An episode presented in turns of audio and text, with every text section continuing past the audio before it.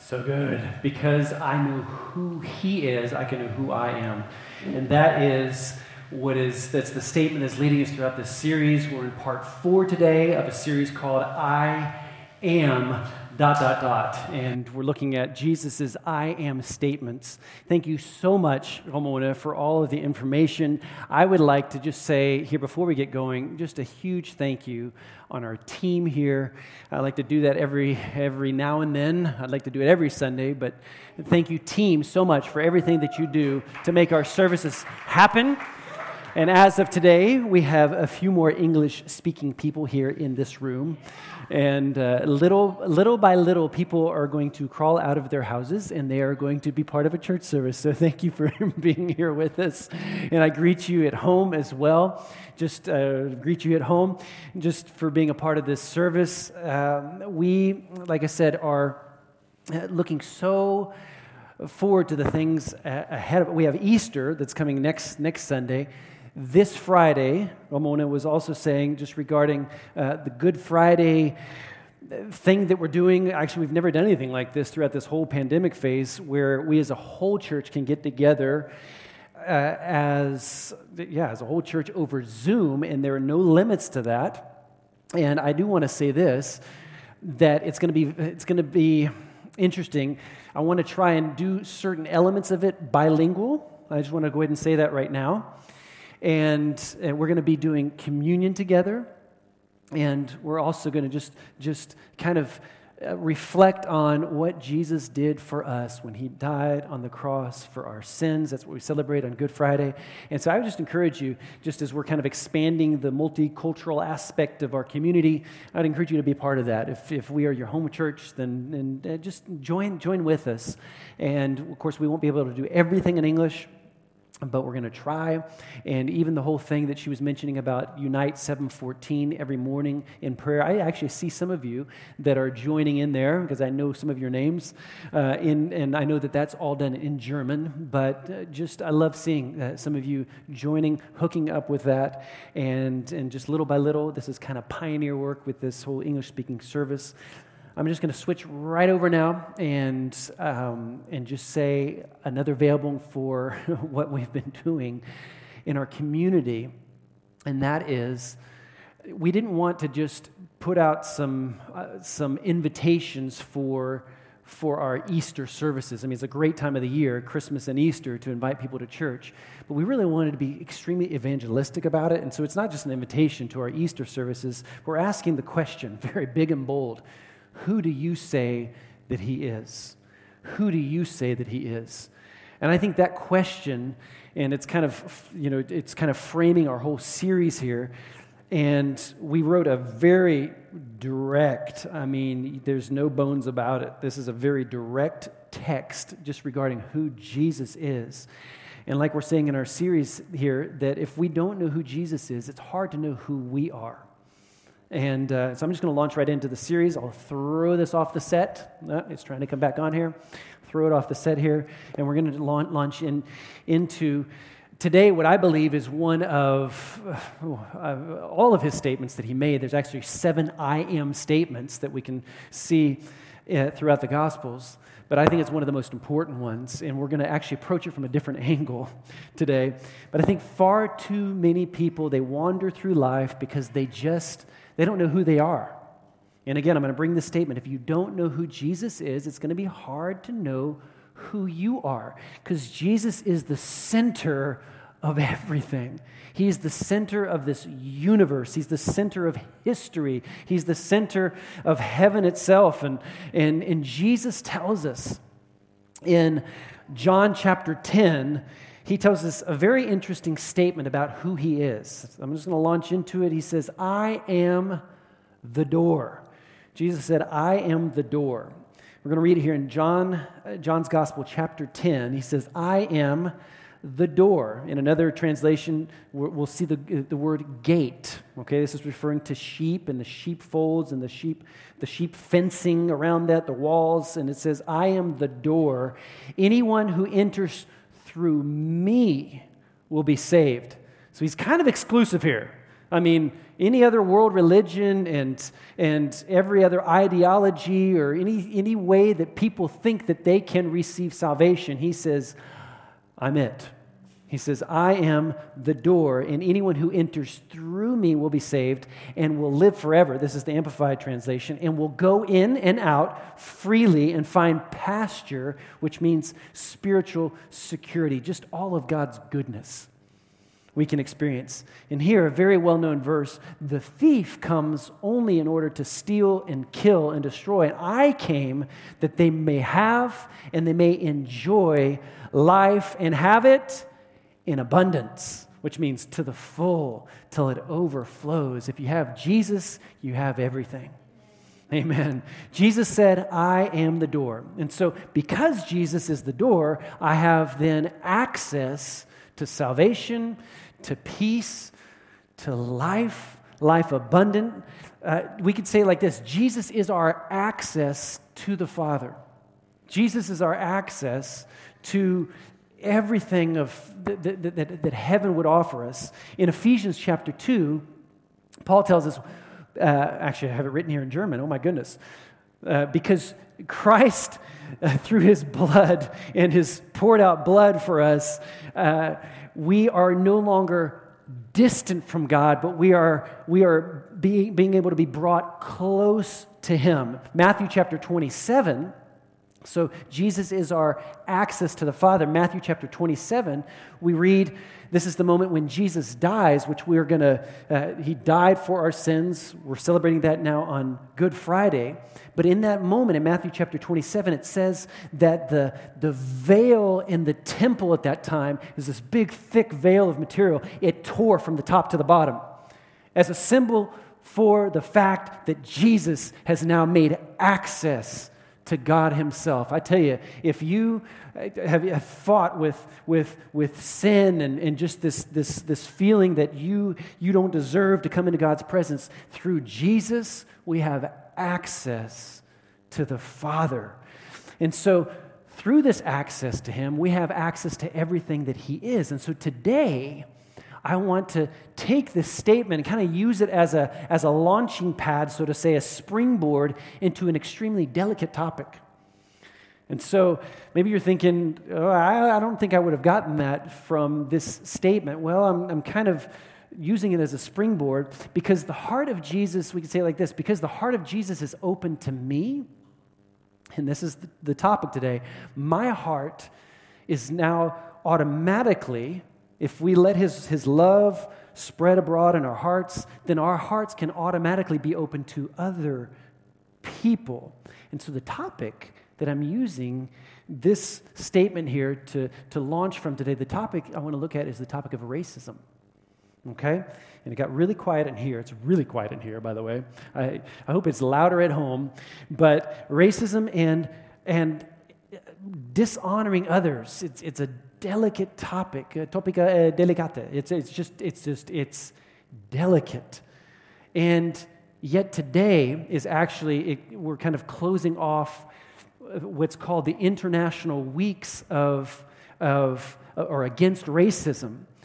And so, to give, here in our area, we're part of what's called the Evangel- Evangelische, the Evangelische Alliance, the Evangelical Alliance. And so, myself, together with some of my colleagues here, the other pastors of local churches, we decided that we're going to hit on this topic today. And I think it's just a great launching pad where Jesus said, I am the door. And because He is the door, we have, we have access to the Father and everything that He is. So, automatically, because He was open to us, then we can be open to others.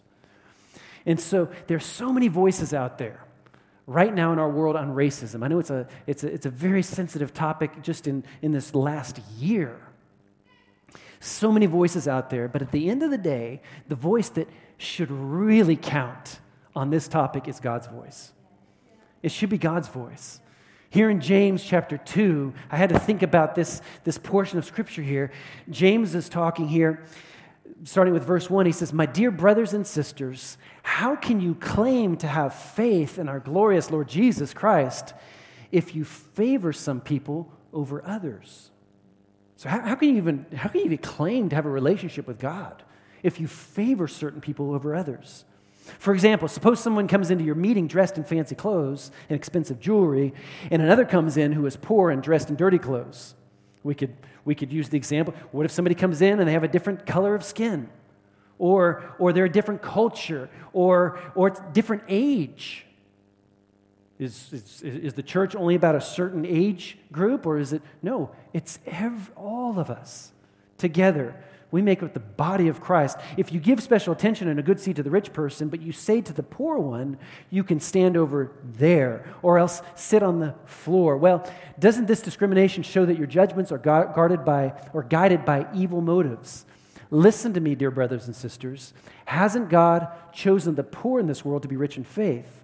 Aren't they the ones who will inherit the kingdom he promised to those who love him? But you dishonor the poor.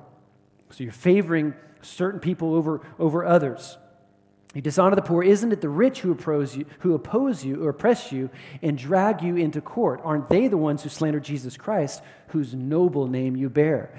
Yes, indeed, it is good when you obey, get this, the royal law. I love that. When you obey the royal law as found in the scriptures, what is the royal law? Love your neighbor as yourself. But if you favor some people over others, you're committing a sin. You are guilty of breaking the law. So I want to preach to us a message today that I've entitled, His Door Becomes My Door. His door becomes my door. Let's pray. Father, in Jesus' name, we just thank you so much for your word. Thank you, Father, that your door was open to us, that you are the door through, through which we receive salvation all the benefits and all of the, the, the good things that you have to offer us, Lord God. And we thank you, Lord God, that because you opened up your heart to us, who are we to close our hearts to, to anybody? Father, I thank you that we can love others as ourselves and as you loved us. Father, I, I pray that we would, we would search the very recessive of our hearts Lord God, and we would discover where maybe there's something that's, that's, not, that's not in its right place. Lord God, I think in some way or another, each and every one of us can grow in this area. So, Father, we just thank you for changing us and shaping us to be like yourself. In Jesus' name, amen. Amen. I just want to encourage us, just as we launch into this, uh, don't, don't think, ah, I've never had a problem with, with racism. I, I tell you, when I, as I was looking at this and I was studying and, and just searching my own heart, it's amazing what you, what you can stumble upon and where the Holy Spirit can just kind of scratch on the surface of your, of your heart if you allow Him to. Because you know what? I just want to start with this. People are just amazing. I want to look in the camera and just say that. People are amazing. You are amazing. People are just amazing. Say that with me today. And I need your help here in the, in the studio, in the hub. Just say that with me. People are amazing. People are amazing. I remember when, when, uh, when I was growing up, I, I was in, in church pretty much all, uh, all of my childhood and, and teenager years. And I, I learned this song as a, as a little child Jesus loves the little children all the children of the world. Red, brown, oh, what else? Red, brown, yellow, black, and white, they are precious in his sight. Jesus loves the little children of the world. And so, I learned that growing up. All the different colors, all of the different nationalities. He loves us all. We know John 3:16. For, for, for God so loved the world and that just got into my heart. And so, so for, for me, growing up as an American, I'm an American. My wife, she says she's not American, she is Canadian. And sometimes it's been a little bit of a, of a, of a kind of a racial tension between, between us uh, over the. No, I'm just kidding. But me growing up as an American in the southern states, more or less in the southern states is where I grew up. The southeast uh, I had a lot of friends, uh, a lot of black friends, a lot of African American uh, friends. About 50% of my school at that time uh, was, was African American. And, and we, uh, when we moved here to Germany, it's almost been 23 years now. I really, I actually, I must say, I miss black people. I miss black people. And, and, and it was just one of, the, one of these things. I never really had, a, had an issue with color of skin or, or this and that. So as I was thinking just to back up, uh, uh, across my life, I was thinking, how in the world could people put people in a box and, and just because of color of skin or, or this or that. And, and it just but then the holy spirit was just kind of showing me a few things and in my past. I grew up in the in the 80s i was born in the 70s but i kind of essentially grew up my childhood and, and teenager years in the 80s a product of the 80s and uh, so anyways um, as an american during the cold war remember the cold war anybody and throughout the Cold War, I was taught by the press, by, by uh, you know, news articles, and not even necessarily by my parents, but my dad was in the American military. And so, just in my mind, Russia was the enemy. it was like, and I was thinking about this as I was preparing, you know, this talk about, about racism and just loving your neighbor and that. And I was thinking, that's the way I used to think. And now today, like some of my some of our closest friends are Russian and and precious, I mean precious people, dear friends of ours. And so it's incredible how foolish people can be as to lump a whole people group together and say that they are a certain way just because of some article that they've read or because of uh, society has taught them something about that or because one political leader you know, has had a loud voice, or one political party, or in our day and age, maybe some radical terrorist group has, has reigned in, within a certain country. And so right away, as we think, you know, that, that that's the enemy or, or that they're of less worth because they're, you know, it's just this type of person or, or whatever. When I went to Pakistan, I think it was back in 2012, 2013, uh, our worship team at that time, and as well as some of our leaders, uh, we were able to speak at and, and play uh, worship music for about 20,000 people. It was amazing standing up on this big stage, and, and, uh, and I was able to, to, to bring a few messages to, to thousands of people. But when we went there, preparing to go there, my mind said, because it was immediately after some, some very prominent, sort of, uh, how do you say it? Uh, yeah, terrorist attacks that were happening at that time, and we were preparing to go to Pakistan. And me as an American, preparing to go to Pakistan, my mind was saying, everybody over there is a terrorist. Don't go over there. And I remember fighting with that in my mind, but of course, my heart, because Jesus is the door and he's opened up my heart to other people and other cultures and that, my heart said, no, that's not true. And, and so my heart was saying it wasn't true. And as we were there, man, we met some of the most precious people. Amazing country, an amazing group of people. And Melanie, my wife, she said it many times whenever we've had the chance to travel to different countries, be it Ireland or, or, or Greece, we were able to go to Greece last year for the first time. Whenever we get, it, get out of our own sphere of influence and get to another country, it helps us to see another side of God because God is so multifaceted. He's created all these cultures and different colors of skin red and yellow, black and white. And, and, and so God so loved the world. And so we see this all of a sudden, if our heart is open to Him and we've allowed what He is to change who we are, then all of a sudden we're seeing a whole different aspect in our world and a different aspect of God. I remember uh, thinking I didn't, growing up, I didn't have anything to do with Romanians. And now there's so many precious Romanians in our life. And I tell you, you get to know a Romanian, they are some of the most loyal, some of the most uncomplicated people. And I'm not, I'm generalizing, but I mean, the ones that we know, I mean, amazing, amazing country and people. And, uh, and then I was remembering in the fourth grade, I remember looking through my history book or my geography. It was geography class. And I've always loved maps. And I've always wanted to know who lives on this little island right off the coast of Greenland.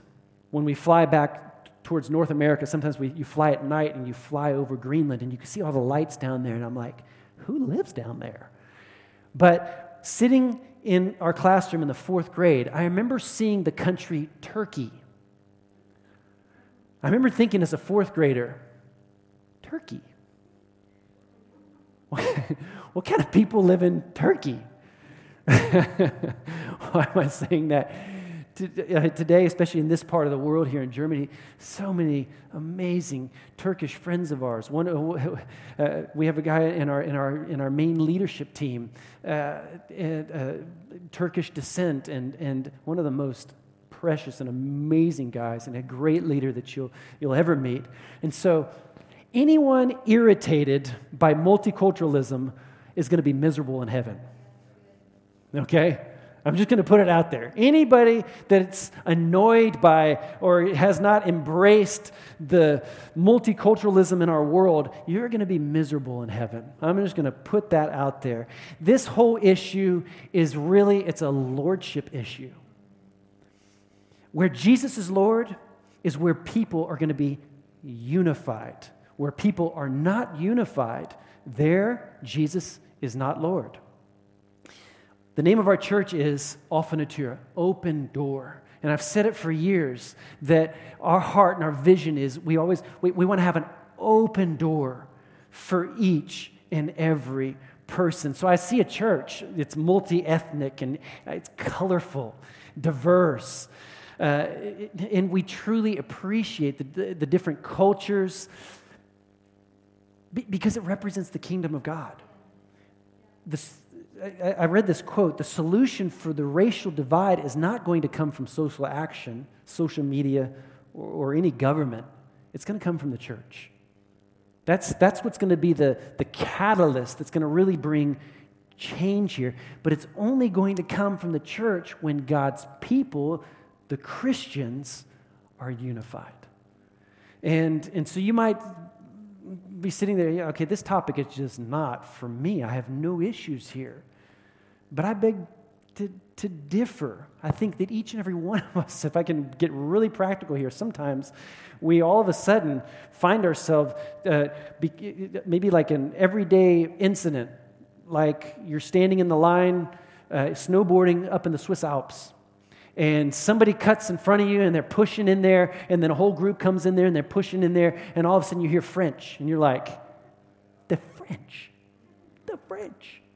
And all of a sudden, it's like you start to harbor something on the inside of you against the whole culture, against the whole nation, because these few people were that way. And, and so Jesus said, I am the door. And so, because we have access to the Father, it means change is always possible. Our lives can, can constantly be shaped and formed to where we can love others as we love ourselves. There's, this, there's a song that Hillsong sings, one of my favorite songs in the last little while. Um, I forget how the other part goes, but I just remember this one line where once stood a wall, now stands a way. And that is because Jesus is our access to the Father. And because He's the way, and because His heart is open wide, our hearts, because of what He is, can change who we are. And so, this is a series about who Jesus is. We're analyzing what he, what he is like and how he treated other people. And so, as I was preparing, I, I saw three things about what Jesus is like. Three things as I was reading through the Gospels, just analyzing Jesus. Jesus is number one, he's embracing. He's embracing. a few, a few instances, he was, he was abrasive. Uh, but that's not the word. He's embracing. He's embracing. In his heart, he embraced, he accepted those that society would normally say at that time stay away from those guys. Stay away from that culture. And I was thinking automatically of the instance where, where Jesus, he, uh, they, they come, uh, come across this well on the outside of, the, uh, of a city where everybody would come and draw water from. And he sends his, his disciples into the city to, to, to, to grab uh, supplies and, and, and, food for their journey. And he knew what he was doing because I, I believe he went out of his way to be right there at this point to where a lady comes. Number one, it was a woman, which at that time, okay? In that culture, a man did not speak to, a, to, to, to, to a woman that he did not know, number one. Number two, it was a Samaritan woman, a Samaritan woman. And the Samaritans at that point were kind of like, they were of Jewish descent. And just researching this, this whole thing about, so they're actually Jews, but the, the real Jews, okay, the real Jews looked down upon the Samaritans because they were kind of like a mixed breed. And so you don't hang out with the Samaritans. And actually, they would actually journey around the whole Samaria area just so they wouldn't come in contact with the Samaritans, this mixed breed. And, and I was thinking about what would be a modern day example. It would be kind of like the way that some of the gypsies have been, have been treated, like in areas of the world, like in Romania, and that. Like they are treated like they are second rate. And yet, Jesus embraced this woman, woman, talks with her, ministers to her, a Samaritan woman. And so Jesus was embracing. Number two, Jesus is honoring. Jesus is honoring. Other words that we could use here is he, he was serving, he, he was exalting. He would, he would not just tolerate or just accept other, people of other cultures or uh, sex or, or, or age or whatever other uh, color of skin, but he, but he actually elevated them and he served them. So it's one thing to embrace, but it's another thing to, to actually elevate. To, the word here is honor. And there's many examples where Jesus not only accepted those that culture said were not kosher, but he actually honored them. And it made me think about the, the, whole, the whole deal with Zacchaeus. Zacchaeus. Zacchaeus was a wee little man, wee little man was he, and he was up in the tree. and, uh, and, and Zacchaeus was a tax collector. Now, the tax collector within the Roman uh, regime there were usually, they were like traitors, especially among, amongst the Jewish people, because they were, they kind of sold out to the Roman government and they would collect taxes and would deceive the people. In a sense, they were thieves, or at least they were kind of lumped into that group. And Jesus, when he was out ministering one day, he sees Zacchaeus up in the tree and he says, Zacchaeus, come down from there. Let's go back to your house and we're going to sit at the same table together. And everybody saw that. They saw him call Zacchaeus out and said, I want to spend time with you. Another thing, Jesus washing, I was thinking, Jesus washing his disciples' feet. Jesus was honoring, he, he, he, he, he lifted up the people. And you might say, well, okay, he washed his, his feet. Okay, I've heard that story and this and that. But those were his friends. But you cannot forget who his friends were. They were fishermen. And fishermen at that time, they were kind of the raw, the, the, the lower class, the, those, those that you kind of look down upon. So there's some fishermen in there. Matthew was a tax collector. And so these were the type of people. And, and Jesus, he, he humbled himself and he washed their feet. And so he honored. He honored. He wasn't just tolerant, but he actually honored. Number three, Jesus is forgiving. He's forgiving. I want you to hear that today. On the cross, I had to think about this statement. On the cross, as he was dying on the cross, Father, forgive them, for they know not what they do. Who, who are them in this statement? The Romans? The Roman government? That whole lump of people? the Pharisees, the religious people that were always fighting against the mission that Jesus had, and pretty much all of us.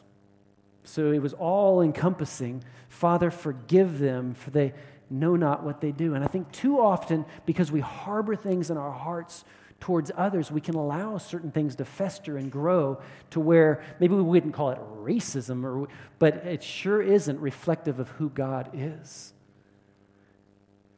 Racism is a consequence of sin, not honoring others. Just to kind of just make a broader brushstroke here, not honoring others is a consequence of sin. And if we really boil it down to one word, the word is pride. It's, a, it's an I am better than you are type of mentality. Um, and I just, I, I, was thinking about this example, uh, and this kind of helps us kind of put things into perspective. Um, we all know if we read the very beginning of our Bibles that every man, we kind of, our origin is we were made out of the dust of the earth. So, in essence, we're made out of dirt. Okay? Just bring things back into perspective. and then I was thinking 60% of our human body is made up of what? Water. So, if you have a bunch of dirt and you have a bunch of water, you and I are essentially mud. So, welcome to church today. Can I just encourage you with a proper perspective so that you don't elevate yourself over others? And, and so, you aren't that great aside from God. We are just not that great apart from Him because He is the door. Our hearts are now flooded, like we heard two weeks ago, flooded, or was that last week, with light we're flooded with His light and, and His love. And so, here, to keep the right perspective, just to close out with these three helpful facts or, or tips for us to maintain the right perspective when it comes to honoring others, when it comes to loving others, to being that which this world needs, and that is to be more like him, to be more like Jesus. Number one, keeping the right perspective. In order how to do that, recognize first and foremost the slant of the human heart. What do I mean with that? There's like this bend, there's this slant on the inside of the human heart. It's like gravity. And sin's ways are constantly, constantly pulling us in a wrong direction. And we have to fight that gravity of self, ego, or else some funky things are going to grow up in our hearts. Some funky perspectives of what those people are like, or, or and we, we begin to kind of start partitioning this world off into people groups and, and segregating in that. And so we have to fight against this, this tendency. And it can actually form into a, what the Bible calls a root of bitterness, a root of bitterness. Hebrews chapter 12 says, Work at so we have to recognize the slant of the human heart, fight this gravity. So we have to work at what? Living in peace with everyone and work at living a holy life for those who are not holy will not see the Lord. I want to see the Lord. Look after each other so that none of you fails to receive the grace of God. Watch out that no poisonous root of bitterness grows up to corrupt you or to trouble you, which will corrupt many. And history shows us this so well. One person corrupts the other, one person infects the other with this type of thinking. And so remind yourself about this that you are not immune to these, to these aspects of the human heart. So we have, to, we have to recognize the slant of the human heart. Number two, keeping the right perspective, let love grow and expand on the inside of you. It's there. Where God is, there, there's love. God is love. And so if you've opened up the door of your heart, then all of his love can come and, and, and, and flood. But if, but if there's just still certain recesses of our hearts that are, are hands off for God, no, no, let love grow and expand on the inside of you. Colossians chapter 3, Paul's talking, he says, So cho- chosen by God for this new life of love. this is the, I think it's the message translation. Dress in the wardrobe God picked out for you compassion, kindness, humility, quiet strength, discipline. Be even tempered, content with second place. Hmm. I, I have to be first. And we as a people, we are, we are going to be the top nation no. Be content with second place, quick to forgive an offense. Forgive as quickly and completely as the master forgave you, forgave you, or forgive you. and regardless of what else you put on, wear love. It's your basic, all purpose garment. Never be without it. So let love grow and expand on the inside of. Then, number three, number three, very key to maintaining the right perspective understand clearly who the enemy is. And I want to give us an all, all a tip, either at home or right here. The person sitting next to you is not your enemy. Okay? Even though see a few brothers and sisters and husbands and wives sitting here together. Maybe you didn't have a good morning, but that person is not your enemy. Mark Moore says it like this There are two places where racism has failed to gain significant traction the battlefield and the athletic field. Here, the enemy is clearly identified. And he goes on to say, our differences are insignificant compared with our shared goals. And that's why it's, it's so key that we understand clearly who the enemy is. The key, therefore, to racial reconciliation, or I'll just kind of insert this in loving others.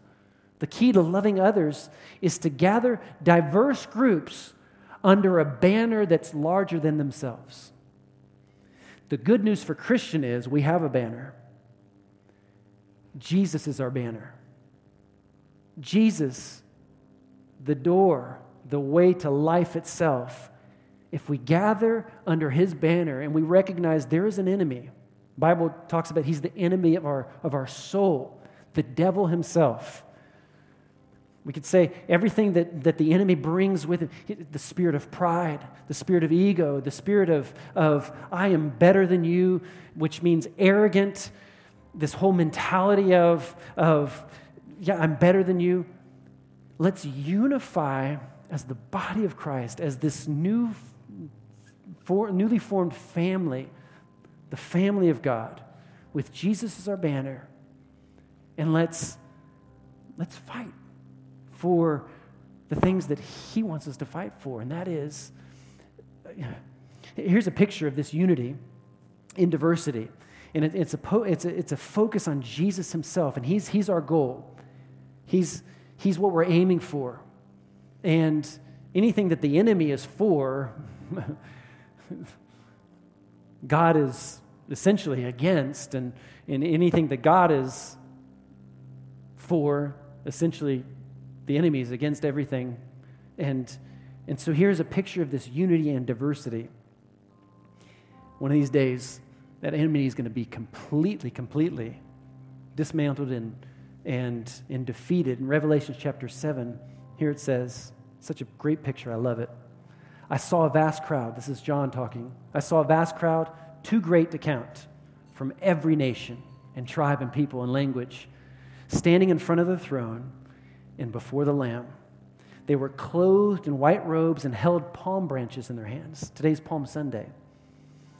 And they were shouting with a great roar Salvation comes from our God who sits on the throne and from the Lamb. And so, because today is Palm Sunday, I thought it was interesting to mention these verses. Of course, this is now talking about the end of the age, the end of, of the world. But, but Palm Sunday commemorates the, the beginning of, of Holy Week, and it's, it's where Jesus entered into Jerusalem. And what we have to see here is, is it, it, marks the day where, where the people in Jerusalem, they, they basically, they essentially, they, or a good portion of the people, they received Jesus. They had an, we could say like this, they had an open door to embrace Jesus. Now it changed within a week. a lot of them turned their back on him. But you can say it like this the door was flung wide open. Those gates, the door was wide open to him. And so I want to ask you the question today is your heart open to receive him and all that he is? Psalm 24 puts it like this Open up, ancient gates, ancient doors, and let the King of glory enter. Who is the King of glory? The Lord, strong and mighty the Lord, invincible in battle. And so, two questions Is He welcome into your heart today? Is He welcome into the door of your heart? And then the second question is He always allowed to change things on the inside? Is He allowed to adjust things? Is He allowed into this corner? Yep, yep, this, this corner, back, back in here, to help you forgive that person? And to walk in love towards that person, to help you treat others like you would treat yourself. So I want to ask us here to, to stand up here in this place, and I want to, I want to pray for us all and for you at home. I pray over all of us.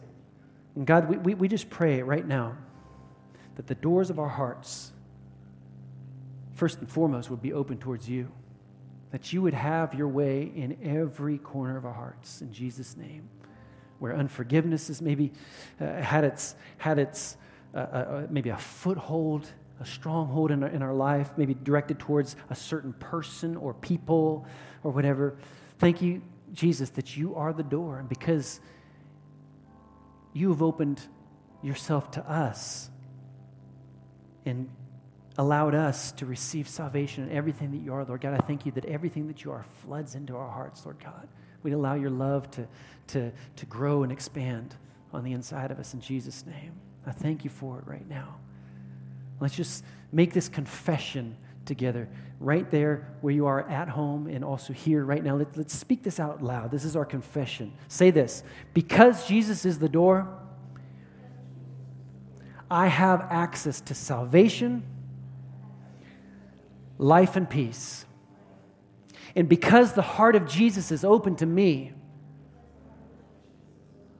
my heart can be open to others. In Jesus' name. Father, we just thank you for that. Lord, we thank you that you're at work on the inside of us. And right now, as I close out this service, actually, we want to sing a, a, a closing song here together. Before I do that, I'd like to look in this camera. And for anybody that's listening to this right now, maybe, maybe for the first time, you're, you're opening the door of your heart to allow Jesus in. He says, Behold, I stand at the door knocking. And he's a persistent knocker. He's a persistent knocker. And He wants you to let Him in, that He can change you, that He can give you life, give you everything that your heart has always longed for. So I'd love to pray with you right now. You can pray this prayer with me. And, and so I'm going to pray a prayer. You can pray this with me. It's, it's, it's, it's not necessarily the prayer that saves you, but it's the faith in your heart that you believe what you're praying right now. And so pray this right, right where you're at. Say, Dear God, I come before you right now. I recognize that, that I'm a sinner. I'm, I'm lost without you. I need you, God. Would you become my God? I repent of my sins. I turn my back on my past and I, and I look to you, Lord God, as the author of my future from this day forward. I thank you that you died on the cross for my sins and that as a result, I can receive you into my life today. And that as of today, I am your child. And so I pray this in Jesus' name. Amen. Amen. Amen. Amen. Amen. Let's thank you, Jesus. Thank you for your favor. Thank you, Lord God, that right now that you are at work on the inside of each and every person that prayed that prayer right now. Father, we just thank you that you lead us as a church, that you just help us, Lord God, as we move into this Easter weekend coming up, Lord God, that we would be your hands, your feet, in Jesus' name. There's a, there's a, uh, a link here on the screen. If you have a prayer request of any kind, if you would like uh, more, more information about who we are as a church, you can click on this link and we'd love to help you. Let's stand and let's sing right now.